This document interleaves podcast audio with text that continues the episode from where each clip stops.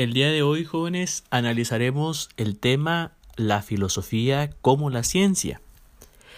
Y en esta reflexión, en este panorama, en este horizonte, bajo este cuestionamiento, nos vamos a encontrar una dicotomía. ¿Qué es una dicotomía? Pues una idea que tiene dos caminos contrapuestos en ocasiones. Es decir, vamos a encontrar dos ideas o dos perspectivas de esto, de la cientificidad de la filosofía, o si la filosofía es una ciencia. Vamos a encontrar una perspectiva positiva y una perspectiva negativa. Dentro de la perspectiva positiva, pues vamos a encontrar la afirmación contundente de que la filosofía sí es una ciencia. Y bajo la perspectiva negativa, que solo por llamarle de alguna manera, vamos a encontrar a la negación o a la negativa de esta premisa. Es decir, la filosofía no es una ciencia. Pero antes de indagar o analizar en cada una de estas posturas, pues tendremos necesariamente que reflexionar o tendremos que definir, más bien ponerle un límite, ponerle un fin a esto de lo que qué es una ciencia o qué hace que algo sea una ciencia o qué hace que no lo sea. Para poder nosotros llegar por lo tanto a la conclusión de si es o no es la filosofía una ciencia. Y les pongo el ejemplo para poder explicar esto de, la cientificidad de la filosofía. Vamos a decir, eh, vamos a poner de ejemplo eh, que las ballenas no son pescados o no son peces. Y aquí, ante esta afirmación, esta afirmación negativa, las ballenas no son peces o no son pescados, pues la sustenta en algunas características concretas. Es decir, que biológicamente podemos hacer una distinción. Alguien me podrá decir, profe, pero ambos viven en el mar, ambos nadan, ambos tienen aletas. Pero bien, que cohabiten o que vivan en el mismo hábitat pues no quiere decir que sean de la misma especie. Vamos a ver, pues que las ballenas tienen características de mamíferos. Tienen pulmones, eh, se aparean, eh, gestan a sus eh, crías en el vientre materno, amamantan a sus crías y los peces, pues son pescados no inhalan oxígeno. Inhalan el, bueno, inhalan el oxígeno por sus branquias del agua. Los mamíferos, como las ballenas, respiran. Y los peces, pues no. Vemos que los peces eh, tienen, eh, no se aparean como tal. Eh, la hembra deposita sus huevecillos y el macho los, eh, vamos a decir así, los fertiliza o los fermenta, ¿verdad? Y bueno, bajo estas características biológicas podemos decir con toda claridad que las ballenas no son peces. Sin embargo, ahora ya trasladado a nuestro cuestionamiento de qué es una ciencia, pues tendremos que la ciencia es un saber que conoce. Parece redundante esto de saber que conoce, pero pues es un conocimiento, es un saber. Eso quiere decir ciencia, conocimiento. Y es un conocimiento formal. Es decir, que estudia una parte objetiva o una parte concreta de la realidad. Es decir, a esa parte concreta de la realidad le vamos a llamar objeto de estudio. Y si estudia una parte concreta de la realidad, por lo tanto, vamos a decir que las ciencias son útiles, es decir, tienen una utilidad práctica. ¿A qué me refiero con tiene una utilidad práctica? Porque, por ejemplo, eh, la biología o la química, ¿verdad? Gracias a los avances biológicos y químicos, pues hoy, el día de hoy tenemos medicamentos. Es más, el día de hoy ya, pues, sobre todo los países más desarrollados y alguna parte de la población de nuestro país está recibiendo una vacuna para eh, evitar o hacerle frente a la pandemia en la que estamos viviendo. Tiene una utilidad práctica. La medicina, pues yo cuando voy me siento mal, voy al médico y él me hace un diagnóstico y me receta un medicamento para yo recobrar la salud. La física, pues me ayuda, le ayuda sobre todo a la industria a resolver algunos problemas de la maquinaria, con los fluidos, con la mecánica. Y así sucesivamente podemos ir citando otras ciencias que podemos llamar ciencias fácticas o también algunas ciencias humanas, por ejemplo la sociología, que me ayuda a la comprensión del individuo, del individuo en la colectividad, de la sociedad.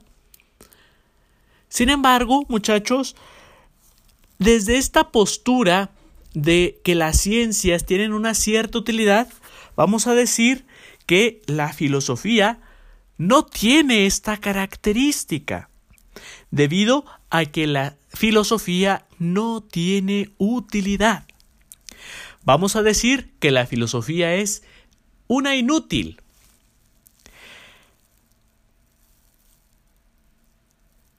La filosofía está constituida de un carácter meramente trascendental. Es decir, la filosofía no nos puede ayudar en algo prácticamente, en resolver algún problema de la vida práctica.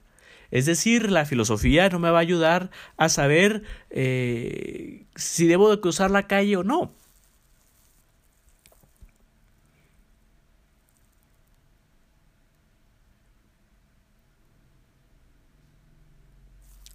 La filosofía pues no está inmersa en la practicidad, en lo momentáneo. La filosofía no funciona en el momento. Es decir, no me da una respuesta para una pregunta concreta. Otra razón eh, para decir que la filosofía no es una ciencia es que lo estudia todo. Aunque esta característica nos lleva a afirmar que la filosofía sí puede ser una ciencia, ya que su estudio, ya que estudia algo, esto quiere decir que tiene un objeto de estudio, el cual debe tener una causa formal y una causa material. ¿Y qué es esto de causa formal y causa material? Bueno, la causa formal es el colectivo ideológico del cual se está estudiando, es decir, todas las cuestiones de las ideas, de la teoría. Y la causa material es la cosa en sí misma que se está estudiando. Por ejemplo, eh, eh, si nos trasladamos nuevamente a esto de la pandemia, pues la causa formal eh, del estudio que se estuvo desarrollando para encontrar la vacuna será el conjunto de teorías, de ideologías, de estudios previos que se tenían acerca de la constitución de una vacuna y de virus similares al coronavirus o a la COVID-19 o, al virus que provoca más bien la COVID-19. Sin embargo, pues eh, la causa, el objeto material que nos dice es la cosa misma, pues en este caso sería el virus concretamente. Es la filosofía en su amor por la sabiduría y en su búsqueda por la verdad, la que hace ser su propio objeto de estudio. Es decir, ella misma es su causa formal. Y por lo tanto, esto da origen a las ciencias particulares. La filosofía va a ser el origen de las ciencias particulares, como ya lo habíamos platicado en otro momento. Entonces, si la filosofía es la que da origen a las ciencias particulares, entonces esta ha de ser una ciencia. Porque no puede salir nada de algo o algo no puede producir otra cosa de su, de su misma naturaleza, que no sea de su misma naturaleza. Es decir, un humano no puede engendrar un perro o un caballo, ¿verdad? Es decir, que tenemos que producir según nuestra propia naturaleza. Los humanos producimos humanos, no producimos ni animales ni extraterrestres. Entonces, si la filosofía es el origen o produjo a las ciencias particulares, por lo tanto, ha de ser una ciencia. Entonces, si la filosofía es la que origina a las ciencias particulares, entonces volvemos a repetir, esta de ser una ciencia. Por lo tanto, la filosofía sí es una ciencia. Hablando de la causa material, la filosofía estudia todas las características, todo lo relacionado con el hombre. Y las ciencias particulares están en razón a la existencia humana. Para la filosofía, las ciencias particulares son especialistas, es decir, que se especializan en una pequeña área o en una pequeña dimensión de la verdad o de la realidad. Sin embargo, la filosofía nos va a decir, oh ciencias particulares, ustedes dicen que son muy útiles y por eso tienen el grado de ciencia.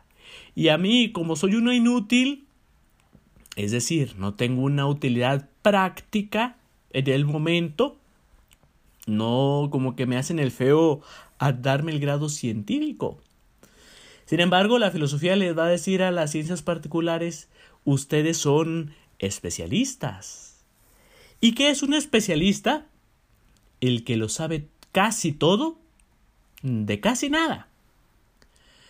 Pongo un ejemplo de la vida práctica. Por ejemplo, cuando vamos al médico, si nos duele, tenemos problemas de la vista, pues vamos al oftalmólogo. Nunca iremos al cardiólogo a que nos revise nuestra vista. O un hombre no frecuentará a un ginecólogo. Y estos médicos, por su grado de especialidad, se han venido reduciendo a atender simplemente cuestiones y casos de su área de especialidad. Sin embargo, si yo voy con un médico general y le digo que pues tengo problemas de visión, o un médico general va a una mujer y le dice que tiene pues, problemas propios de la mujer, o si el niño, ¿verdad? Lleva un pequeño al médico general, pues lo va a atender de la manera pues más adecuada según sus recursos. Sin embargo, pues eh, es impensable de cierta manera que yo lleve a un niño a que lo atienda un geriatra, ¿verdad? Un médico de, de adultos mayores. O al revés, un adulto mayor a que lo atienda un pediatra. Y no porque esos médicos no tengan el conocimiento, porque en un momento fueron médicos generales. Sin embargo, es gracias a la especialización que se han apartado de, las otras, de los otros ámbitos de la medicina. Y es por ello que si a mí tengo problemas con la vista, voy con el oftalmólogo y no con el cardiólogo o no con el neurólogo, ¿verdad? Bueno, a menos que mi problema de la vista sea provocada por alguna cuestión del cerebro. Pero en ese caso ya el oftalmólogo me dirá, hay que ir con el neurólogo. Y por ello, esto de la especialización, de que las ciencias lo saben todo, de casi nada,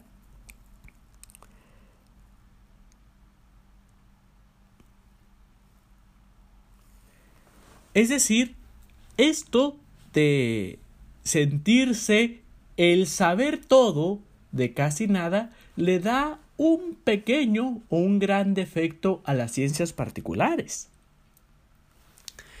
Es decir, lo limita al demás conocimiento, como el ejemplo que les daba ahorita yo de los médicos. Sin embargo, la filosofía nos va a decir, o cuando le pregunten las ciencias particulares, oye, filosofía, ¿y tú qué sabes? Y la matemática yo sé números. La química yo sé de reacciones. ¿Y tú qué sabes filosofía? ¿Y la filosofía le responderá a las ciencias particulares? Pues yo solo sé que no sé nada. Con esta frase ilustre del filósofo Sócrates, yo solo sé que no sé nada. Es este sentido de vacío, de vacuidad, que experimenta el filósofo, el cual le lleva a ir más hacia allá. Es este sentido de vacío, de decir lo que sé no es absolutamente nada en comparación a toda la realidad y a la aproximación a la verdad. Que por lo tanto necesito estar en una constante búsqueda de ella. Es decir, cuando se sabe que se sabe algo, pues nos conformamos. Se pierde el esfuerzo. Es decir, cuando yo ya sé sumar, pues yo ya no me intereso por saber sumar. Cuando yo sé dividir, ya no me intereso por saber dividir, porque ya obtengo, ya tengo, ya me siento eh, con la posesión absoluta de ese conocimiento. O cuando nos enseñan a conducir. Ahorita conducimos de manera automática, ¿verdad? Porque sabemos. Sin embargo, cuando no lo sabíamos teníamos el anhelo por saber o por aprender a conducir.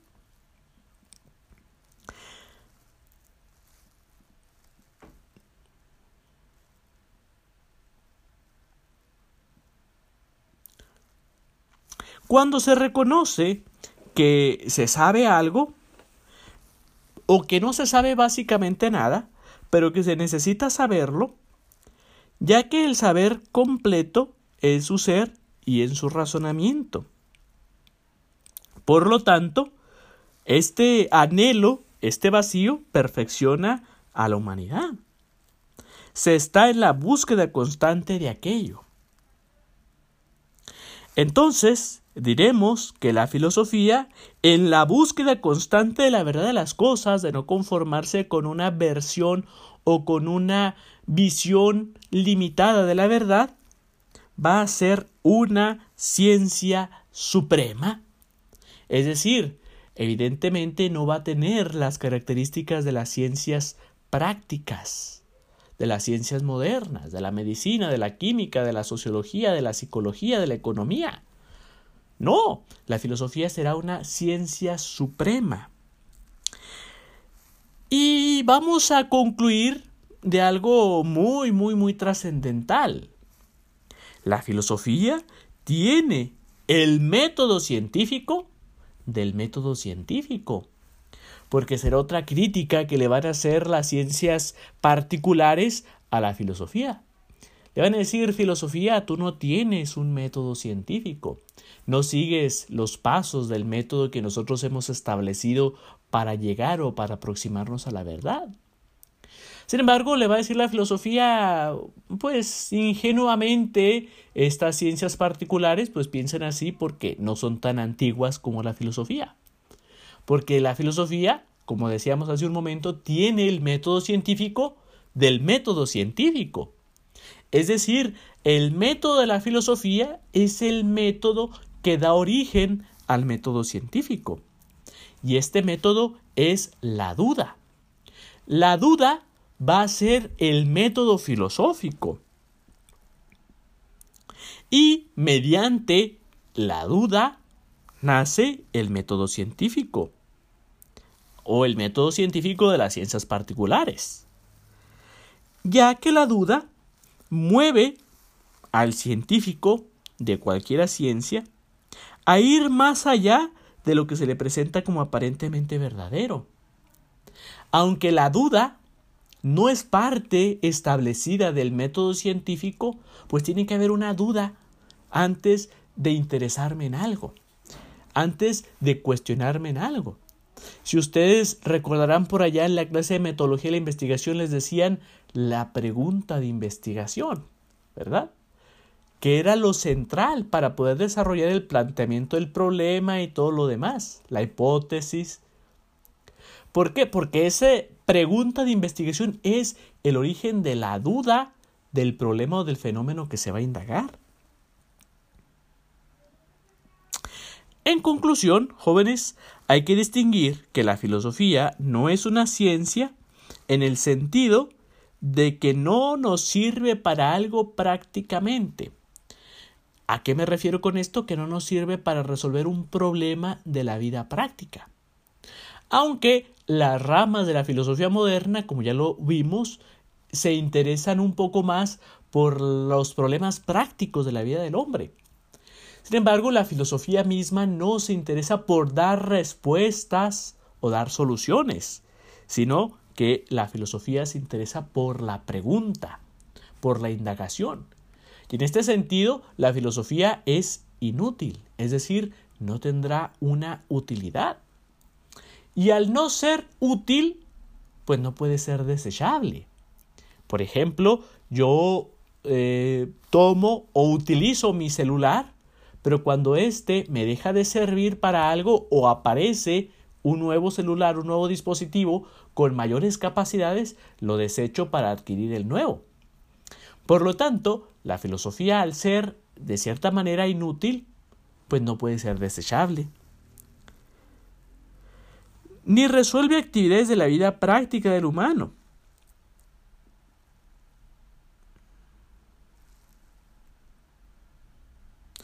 Y es más, podemos decir que la filosofía complicará más la vida del hombre, ya que lo incomoda.